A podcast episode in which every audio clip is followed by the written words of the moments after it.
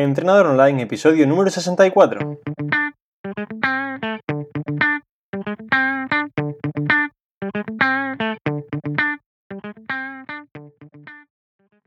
Muy buenos días y bienvenidos a Entrenador Online, el podcast en el que aprenderás a mejorar tu físico, rendimiento y salud. Hoy es jueves día 2 de mayo y tenemos un invitado especial, haremos una entrevista con Mario Redondo, especialista en entrenamiento en personas con cáncer. Veréis que es algo súper interesante, que es algo súper importante para estas personas para salvarse prácticamente la vida y vamos a ver cómo el entrenamiento de fuerza va a ayudar no solo, digamos, a toda la población, sino especialmente a estas personas, ¿vale?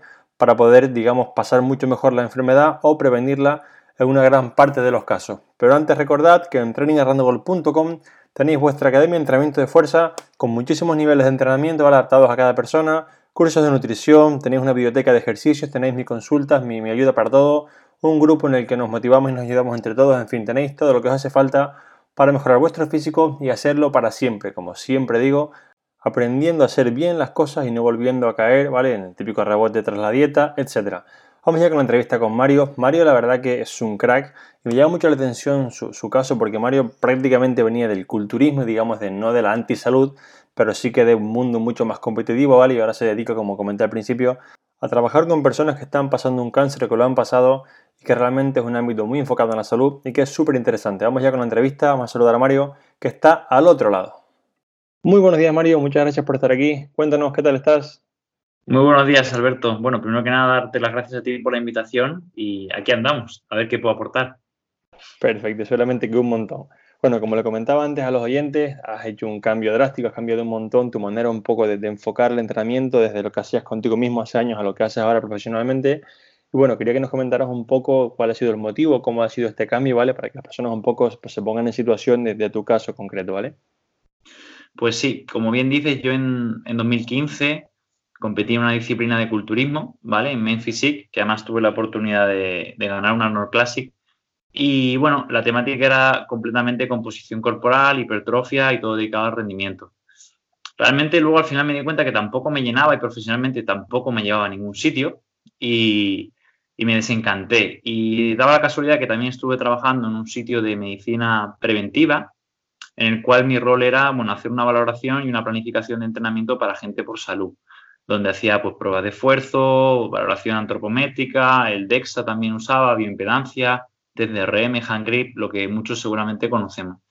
Y trabajando allí me vino una paciente que ella venía con una osteosíntesis de cadera entonces yo le hice, hicimos todo, pero el, tema que lo que yo no sabía es que ella tenía un cáncer de mama metastásico, ¿no? Y, y bueno, empecé a, tener que leer, a enterarme de que iba un poco la película del cáncer, cómo podía ayudar. Y, realmente al principio, como bien dices tú, con mucho miedo, que el miedo viene del desconocimiento. Luego cuando empiezas a leer y empiezas a ver que el ejercicio es una estrategia segura y eficaz, que puede mejorar la calidad de vida de la persona, los, los tratamientos y la tolerancia a los tratamientos y otra serie de cosas, es cuando realmente me empecé a enganchar y, me, quise dedicar de alguna manera un poco a, a, esta temática, ¿no? Que además creo que es relevante porque a día de hoy todos tenemos algún familiar, algún conocido, algún ser querido que o ha tenido la enfermedad o la va a tener.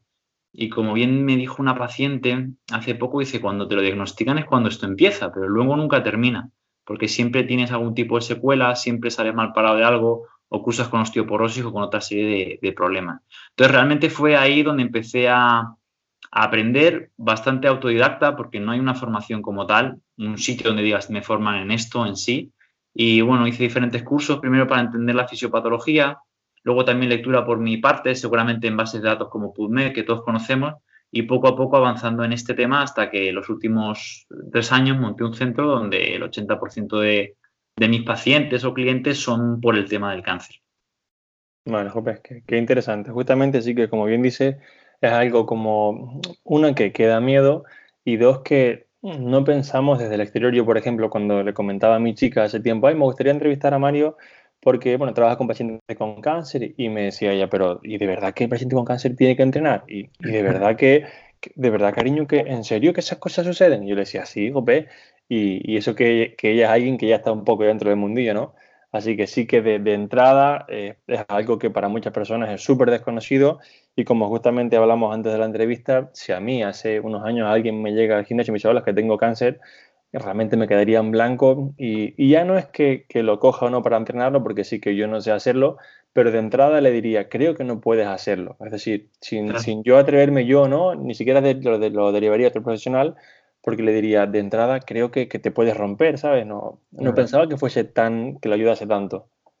Sí, eso es. Muchas veces el problema viene por el, por el desconocimiento de la enfermedad y el desconocimiento de lo que te puede permitir mejorar el ejercicio físico y lo que hace. Una vez que empiezas a leer la literatura y sobre todo donde más he aprendido, más que leyendo, es poniendo en práctica todos los conocimientos de, del día a día de las ciencias del ejercicio y la experiencia práctica con clientes pacientes. A ver, como yo digo cuando doy alguna charla o algún curso, los, pacientes de cáncer, las personas con cáncer, son gente común y corriente, que le gustan las mismas cosas que a ti y que a mí y tienen su vida. Lo que pasa es que se han encontrado pues, con esta enfermedad crónica, que evidentemente la palabra en sí puede asustar o dar un poco de respeto, pero la gente no se va muriendo por ahí con el cáncer, no les van dando infartos, ni van teniendo fracturas, ni esto. Puede ocurrir, pero evidentemente tú, tú, tomas tus medidas de precaución. Lo que sí es muy bueno, que yo le digo al empezar y a todo el mundo, y yo incluso cuando empiezo y no tengo todos los datos de, del informe o no he visto al paciente, es ser conservador, pero, pero claro que deben hacer ejercicio y de hecho muchas veces hay más riesgo de que ocurra un efecto adverso en tu propia casa, duchándote, te fracturas la cadera o te tropiezas, que en una sala de entrenamiento. Y ahora hablaremos un poco de los beneficios que tiene y por qué es tan importante, y que yo siempre he creído después de ya de todos estos años y ver casos y ver gente y leer y congresos y hablar con médicos de que debería ser casi mandatorio o casi obligatorio dentro del programa de tratamiento un, plan de ejercicio físico que evidentemente tiene que estar adaptado al paciente. Sí, justamente has hecho una, apreciación muy buena que, has dicho que por más que a veces puede sonar un poco raro, donde más has aprendido es un poco entrenando a personas, ¿no? Hace poco había un, debate en redes sobre esto y creo que era de, John Meadows, de, de Mountain Dog, y, decía, bueno, realmente yo puedo leerme todos los libros de la NFL que yo quiera y ver todos los documentales que cuando me pongan en el campo como entrenador no sabré ni dar una orden. Entonces, pues realmente tienes que estar un poco ahí en el campo para, aparte de aprender todo lo necesario para poder dar órdenes correctas, tienes que estar en el campo para poder saber hacerlo. Sí, realmente cuando tú, muchas veces como tampoco hay mucha gente especializada en nada, y hay muchas cosas que la ciencia no te la puede responder y nadie te la puede responder, aprendes con tu experiencia clínica diaria. O sea, por ejemplo, una cosa que se pregunta mucho, ¿no? Los pacientes con la medicación, en concreto, bueno, tanto cáncer de mama por unos fármacos que vamos a decir que inhiben los estrógenos, como los corticoides, que son muy frecuentes en los tratamientos que se comen en el hueso, se produce una osteoporosis iatrogénica, eh, propiedad de la, de la propia medicación y también del cáncer y demás. Entonces, hay muchísima gente que cursa con osteoporosis y con sarcopenia. ¿Y el riesgo de fractura es alto? Pues sí y no. Ahora, ¿cómo puedo detectar yo que mi paciente haciendo una prensa con tantos kilos se puede romper la cadera? Es que no lo sabemos. Ni en la prensa ni en la ducha. O sea, no lo vas a saber. Es imposible. No lo sabe ni el médico. No hay test. No. Tendrías que hacer una prueba para ver si se fractura el fémur y dices, ah, pues aguantaba 140 kilos de prensa. Entonces, tienes que, no vamos a decir porque no es jugártela, pero tienes que ir detectando de pequeñas cositas, ¿no? De si tiene mal control motor, malos niveles de fuerza, no es capaz de saltar, pues seguramente esa cadera esté no muy bien. Sin embargo, aunque tenga osteoporosis, pero la persona se desenvuelva bien, tenga fuerza y salte, quizá le puedes meter más carga mecánica. Entonces, son, hay muchísimas cosas dentro del campo de ejercicio y cáncer que no tienen una respuesta 100% mm, fiable. O sea, eh, tienes, que, tienes que intentar ir poco a poco con la experiencia viendo cosas. Que a ti te pasará y a otros profesionales lo mismo en cada campo. El que sí, sí, completamente. Trabaja con diabéticos, etcétera. Sí, creo que lo más complicado, incluso como entrenadores, es calcular la dosis para cada persona. es lo que creo que, más nos cuesta. De hecho, perdón. hago un apunte que escuchaba Alejandro Lucía en un congreso, creo que justo en 2015, eh, que él decía que él ha trabajado con, bueno, es un investigador eh, muy relevante en la ciencia del ejercicio y la salud, y dice que con todas las poblaciones que ha trabajado en sus estudios siempre se da cuenta que se ha quedado corto, hasta cuando ha trabajado con centenarios. Entonces muchas veces tenemos más miedo a, hacer daño cuando realmente el verdadero daño se hace estando en el sofá. Sí, completamente. Mm. Completamente, vale, Mario. Vamos a, digamos, un poco poner en situación a las personas, digamos, que son externas a esta idea o a este conocimiento de, cómo el entrenamiento de fuerza, ¿vale? Cómo el entrenamiento puede ayudar a estas personas, a alguien con cáncer, porque como te decía, yo, yo es algo que hasta conocerte a ti, a Javi y demás, la verdad que no, no lo sabía. Pues el entrenamiento de fuerza, que tú además lo predicas también muy bien con, con tus clientes, en la mujer que veo en la web y demás, eh, es como el plato principal ¿no? Eh, en, ejercicio físico y salud, ya no solo rendimiento. Y el entrenamiento de fuerza, al fin y al cabo, lo que primero quiero dejar claro para gente que no sabe del campo es que no quiere decir que te pongas una barra con 200 kilos a hacer sentadillas al fallo. O sea, simplemente traccionar de una goma o hacer un push-up en una mesa o simplemente sentarte y levantarte una silla puede ser entrenamiento de fuerza. Luego habrá que adecuarlo a la persona. Pero el entrenamiento de fuerza tiene muchísimos beneficios, ¿no? Desde en, el, caso del cáncer, que es lo que estamos hablando, una de las cosas más importantes que me gusta destacar, y este es un artículo de Carla Prado del 2009, que ya van casi 10 años, que, por ejemplo, mantener una correcta y una buena masa muscular y una fuerza muscular nos va a prevenir y nos va a permitir tolerar mejor los tratamientos y tener menos toxicidad. Nos va a permitir retener mayor cantidad de masa muscular esquelética y evitar caer en neutropenia o en, problemas con el sistema inmune. Eh, incluso se sabe que eh, personas con mayores niveles de, de, fuerza tienen menor riesgo de muerte por cualquier causa, ya no en cáncer solamente, sino en enfermedad cardiovascular y demás y a su vez mantener unos correctos niveles de fuerza y de masa muscular se asocian a, mejores niveles de, densidad mineral ósea y un montón de aspectos. De hecho, el 30% de las muertes y fallecimientos en cáncer son por la caquexia refractaria, que es un estado extremo de pérdida de, sobre todo, masa muscular y un síndrome de inflamación de alto grado potente. Entonces, imaginémonos la importancia que tiene mantener una masa muscular correcta y una fuerza muscular. Y de hecho, ya para darte el último dato, eh, se sabe, y hay varios artículos de Hama Oncology de, de Beth Kahn, que es una autora que trabaja en sarcopenia y todo esto, que casi un tercio de las pacientes cursan con sarcopenia en el momento del diagnóstico. A medida que avanzan los tratamientos, que lo único que se puede hacer es perder masa muscular si eso no se hace nada, van entrando más personas en el saco. Entonces, podríamos hablar que dos tercios o casi tres cuartos de las pacientes que yo veo en consulta tienen sarcopenia. Entonces, imaginémonos si es importante entrenar la fuerza para mejorar ya no solo la calidad de vida, sino esa tolerancia a la medicación, sino evitar una fractura por fragilidad, evitar un desenlace peor de enfermedad cardiovascular, evitar una diabetes. O sea, entonces, el entrenamiento de fuerza es súper importante en la salud y en las personas en general, pero en pacientes de cáncer todavía más, porque son muy frágiles y los tratamientos lo único que van a hacer es entorpecer todo el proceso y hacer que pierdan mucha más masa muscular de lo que perderían con un envejecimiento no saludable, vamos a decir. Sí, mira, justamente yo me, ahora que, que, dices esto, digamos que lo aprendí hace cuando te conocí, ¿no? Hace unos años, yo tuve una, una, pareja que su mamá, pues, por desgracia, pues tenía cáncer y acabó falleciendo, ¿no? Hace unos siete mm. años. Y justamente la mamá era una chica muy delgada, que pues no hacía ningún tipo de entrenamiento de fuerza, cosas así similares. Y, y la verdad que, jope, veías que cuando iba, por ejemplo, a, hacerse, a darse la quimio las últimas veces, le decían, no te la podemos dar porque estás muy débil, eres muy delgada. Entonces, claro, seguía avanzando la enfermedad y al final la pobre señora acabó falleciendo, ¿no? Entonces dice, jope. De hecho, justo el artículo este de Carla Prado, lo que ellos, lo que ellos veían era que las personas que cursaban con sarcopenia eh, presentaban menor tiempo de progresión del tumor, básicamente porque en gran parte de los ciclos de quimio sostenían que no dar porque la persona no está apta para recibir, porque el músculo esquelético no solo genera fuerza, sino al final tiene una función metabólica y también metaboliza fármacos que se dan y tal. Entonces es súper importante y representa en un sujeto sedentario por lo menos el 40% del peso corporal total, en un sujeto ya activo y entrena fuerza mucho más.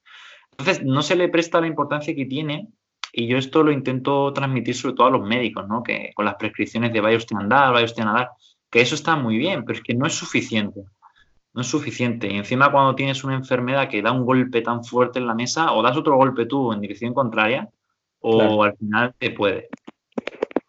Sí, sí, completamente. La verdad es que es súper, súper importante. Mm. Vale, Mario, si quieres podríamos comentar un poco, porque yo me, he encontrado a veces con, personas con, bueno, que por desgraciadamente tienen cáncer, ¿no? Y muchas veces, digamos, se atribuye a la genética, ¿no? Bueno, es que me tocó, tuve mala suerte.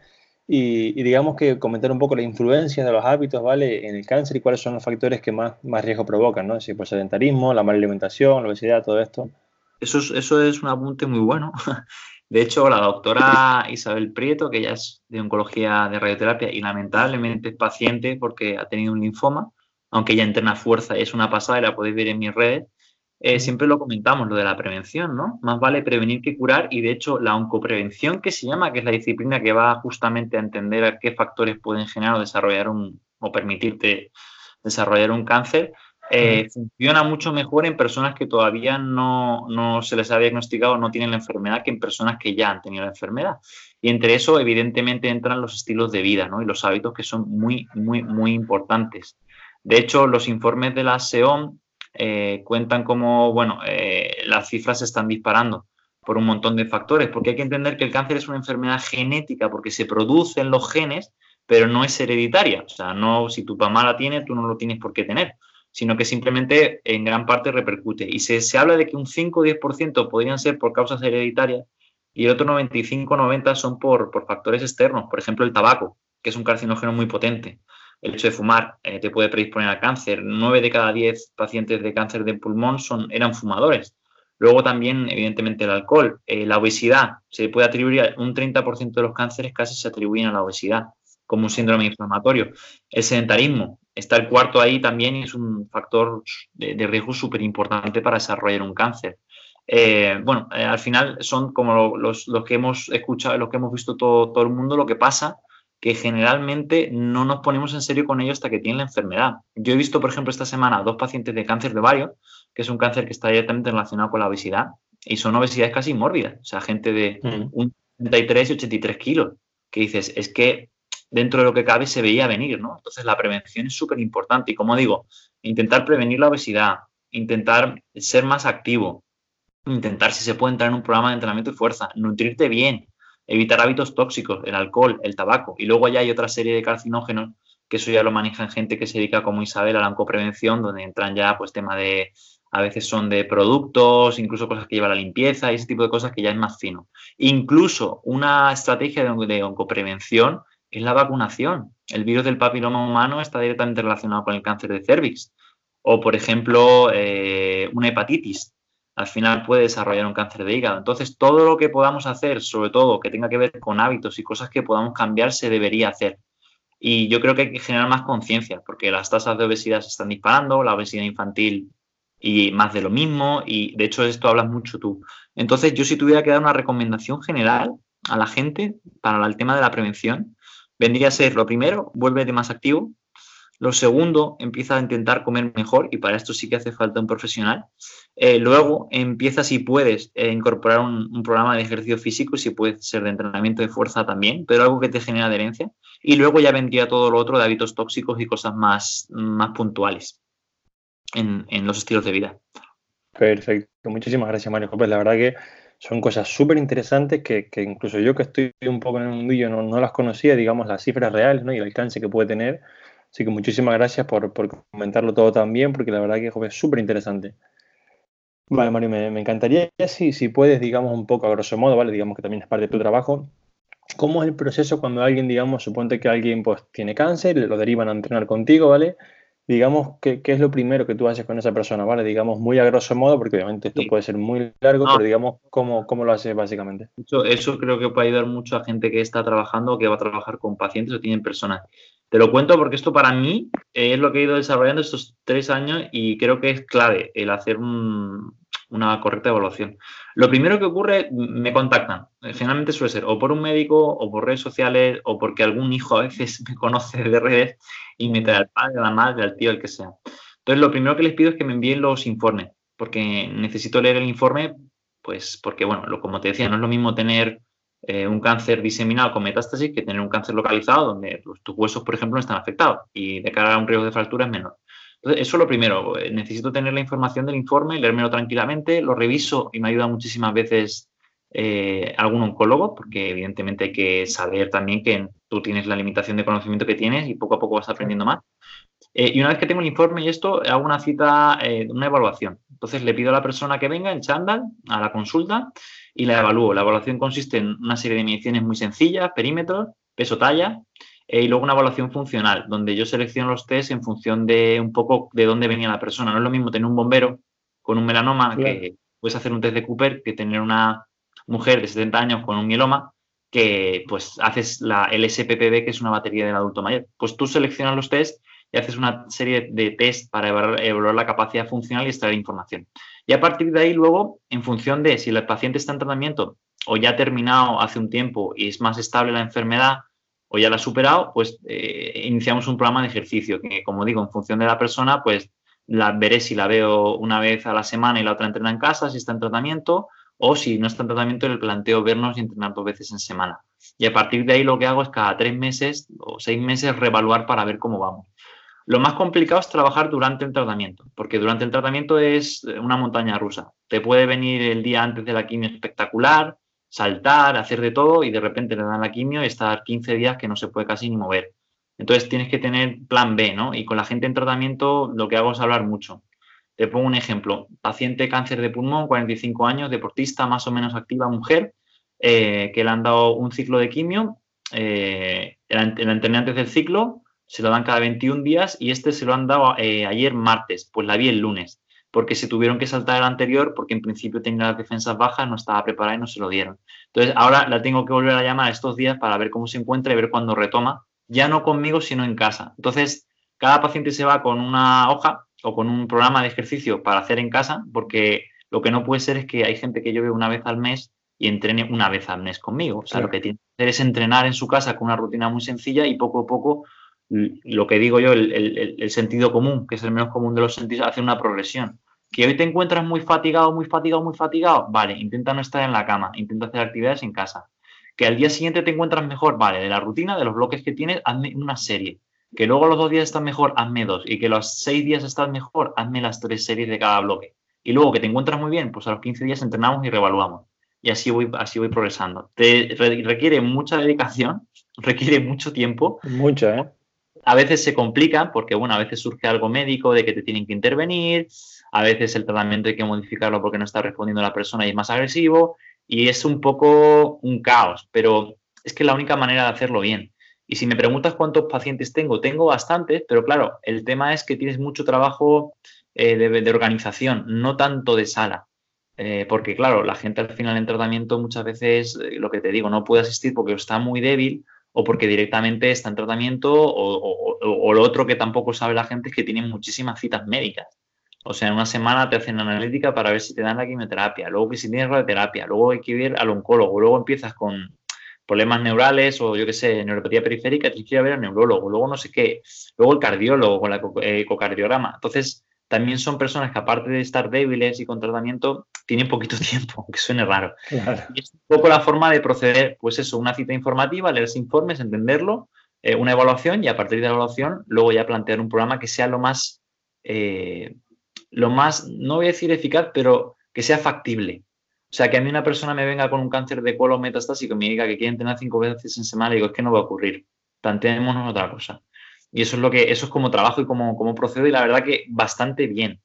Bastante bien. Si ahora no puedo, pero si te enseñas de casos clínicos o incluso vídeos, verías cómo la gente mejora. Mejora, evidentemente, no vas a ver un sujeto pasar de levantar una mancuerna de 5 a de repente 200 kilos en la banca, pero, pero mejoran bastante y, se, y repercute ya no en la calidad de, sino como te digo, en, en los tratamientos y en otra serie de cosas. De verdad, Mario, que, que más sincera enhorabuena porque como compañero de profesión, aunque no me dedique al cáncer, el trabajo que te lleva todo lo que haces, ¿vale? Y la pasión con la que me lo cuentas, de verdad, mi más sincera enhorabuena porque haces un trabajo increíble, ¿eh? De verdad que, jope. Eh, sí, yo, yo el objetivo que, que, tengo dentro de un año, que lo estoy viendo porque esto es complicado, es eh, montar una fundación, porque al final el problema que eh, o sea, la barrera de entrada muchas veces puede ser económica y yo lo entiendo, pero al final para que un paciente de cáncer en tratamiento previamente sedentario llegue a, ya no te digo hacer un programa de fuerza bien estructurado, sino llegue a moverse o hacer algo en la sala, es tremendamente difícil. Y sí me gustaría poder organizar una fundación para que la gente eh, tuviera acceso no solamente a un programa más o menos estructurado, sino que para que también tuviera peso en el sentido de empezar a divulgarlo con medios de comunicación, en prensa, y al final que se conozca, porque una vez que empieza a haber información, la gente empieza a cambiar. Eh, sobre todo con un tema tan sensible. O sea, yo tengo, o sea, por ejemplo, Alberto, te cuento, mira, tengo una paciente que yo la conocí en una charla en el hospital en la Moncloa, cáncer de ovario metastásico, le dan un año de vida, no le ven a operar me dijo, oye, yo no sabía que el ejercicio era tan importante. Digo, vamos a intentarlo, ¿no? Después de dos meses trabajando, en un test de sentarte y levantarte la silla solo se levantaba nueve veces. Consiguió hacer 15 al cabo de un mes. Y el oncólogo, bueno, el cirujano realmente, entre todos, decidieron operarla. Y a día de hoy la han operado, la han, bueno, la han vaciado todo el útero, varios tal, y ahí está con quimio. Entonces, joder, esa mujer ya la sensación que tenía de que antes no le iban a operar porque era metastásico y le han dado la posibilidad de operarla porque la han visto bien, le cambia la vida. Entonces, son cosas que si no me hubiera escuchado en la charla, es que a día de hoy no es que no lo hubieran operado, es que seguramente no se puede levantar de la silla. Sí, completamente, Mario. el impacto que puede llegar a tener estructurar un programa sencillo, que puede ser muy sencillo, en la salud de la persona, en los tratamientos y en el pronóstico de la enfermedad, puede llegar a ser brutal. Y yo me he quedado flipado. Entonces, eso realmente se debería conocer. Y, sobre todo cuando ya el médico tiene conocimiento de ello, eh, que es casi una negligencia médica no prescribirlo, sobre todo con toda la literatura científica que hay, que es por lo que yo me he lanzado al tema, si no, no lo haría. O sea que es, es importante. Joder, la verdad que, que sí, cuenta con todo mi apoyo cuando monte la fundación y, el poco alcance que pueda tener para ayudarte, coméntamelo porque vamos, hmm. lo, pondré en todas partes. Vale, Mario, para ir terminando un poco, cuéntanos dónde poder encontrarte las personas, ¿vale? Que, que bueno, están escuchando y están interesadas, ya sea para ellos mismos, un compañero, un familiar, ¿vale? Ya sea en redes, donde trabajas, ¿vale? Digamos que dónde pueden encontrarte para, para que puedas ayudar a esas personas. Yo, eh, bueno, en el Facebook es, que es Mario Redondo Ejercicio y Cáncer, la verdad que lo estoy usando menos porque estoy empezando a darle un poco de caña a las historias de Instagram, que es Mario PTFT, y luego directamente en la, en la web que es www.ejerciciocáncer.es. Y luego ya todo lo que comparto pues es a través de redes sociales, sobre todo Instagram en las historias porque creo que puede ayudar mucho con los casos reales, con lo que leo y demás. Sí, he visto muchos vídeos por ahí. Luego a, través también del Facebook compartiendo, bueno, artículos o cosas que, que pueden ser relevantes esos son los medios de, divulgación que tengo por ahora, ¿no? Pero, pero bueno, todo este tipo de cosas como la entrevista contigo y demás ayuda a divulgar un poco al final. Si lo más importante de todo esto es que se beneficie el paciente. A mí cuando me dicen, ya, pero ¿cómo lo hago tal? Si es que al final personas con cáncer ahí no te puedes ni imaginar la cantidad de gente que hay. Esta mañana he estado teniendo una cita, una entrevista con una persona que va a empezar, que le acaban de hacer la biopsia y parece que tiene un cáncer, que era compañera mía de trabajo y trabajaba eh, en este sitio donde yo empecé de recepcionista y, no te lo puedes ni imaginar, una persona tan joven, ¿cómo es posible? Pues mira, al final, por cosas de la vida, resulta que puede que tenga la enfermedad y ha venido porque quiere empezar a entrenar. Entonces, eh, el tema de la divulgación es fundamental y como te digo, en el Instagram, Mario PTFT, con las historias sobre todo más que nada, y luego en el Facebook a través de Mario Redondo, Ejercicio de Cáncer, y la web, como te he dicho, que es súper sencilla, ejerciciocáncer.es. Perfecto, lo pondré aquí abajo también en el, blog que va con el podcast, pondré los enlaces a todo para que quien quiera pues, pueda contactarte, ¿vale? Sí. Luego, contigo directamente. Luego, también, en, si buscáis en YouTube, tengo algunas ponencias de congresos o alguna entrevista súper interesante, que era un, caso real de un paciente de adenocarcinoma en estómago, también metastásico, que, donde se ve un poco el programa, lo que hago en la clínica y demás. Perfecto, pues lo pondremos también. Mario, muchísimas gracias por, sacar un tiempo hoy que, es miércoles festivo, Día del Trabajador. Muchas gracias por, sacar tiempo para la entrevista de, verdad estoy súper contento y asombrado de verdad de todo lo que nos has contado porque hasta yo que estoy un poco en el mundillo hay muchísimas cosas que no sabía y de verdad enhorabuena por todo el trabajo que haces porque es de admirar. Muchas gracias Alberto. Gracias a ti. Un abrazo, tío. Un abrazo. Y hasta aquí la entrevista con Mario, de la que espero que hayáis aprendido tanto como yo y que de verdad, por favor, os pido si tenéis algún familiar cercano, alguna persona conocida que esté pasando por un cáncer que lo haya pasado y no lo sabe, por favor, hacerle saber la importancia de tener un buen nivel de masa muscular, la importancia del entrenamiento de fuerza, la importancia, incluso los que no tenemos el, caso de cáncer cercano, ¿vale? De hacer la prevención, de estar fuertes, de estar saludables. Hay mucha relación entre los niveles de fuerza y la calidad de vida y la esperanza de vida, ¿vale? Entre la masa muscular y los años que vamos a vivir. Entonces, por favor, no os toméis esto como, como una broma de, bueno, estar más o menos estético, más o menos guapo o guapa, sino que realmente el entrenamiento de fuerza puede salvarte la vida, como ha comentado Mario con varios de sus pacientes, ¿vale? Y esto es algo súper importante. Espero que os haya gustado, ¿vale? Y que hayáis aprendido tanto como yo. Y nos escuchamos el próximo miércoles a las 8 de la mañana. Hasta entonces, como siempre, muchas gracias por escucharme, por llegar hasta aquí, por las valoraciones de 5 estrellas en iTunes, que me ayudan a que esto siga creciendo y cada vez me conozcan más personas. Y nada, que tengáis una muy buena semana, que entrenéis a tope la fuerza y un fuerte abrazo. Thank you.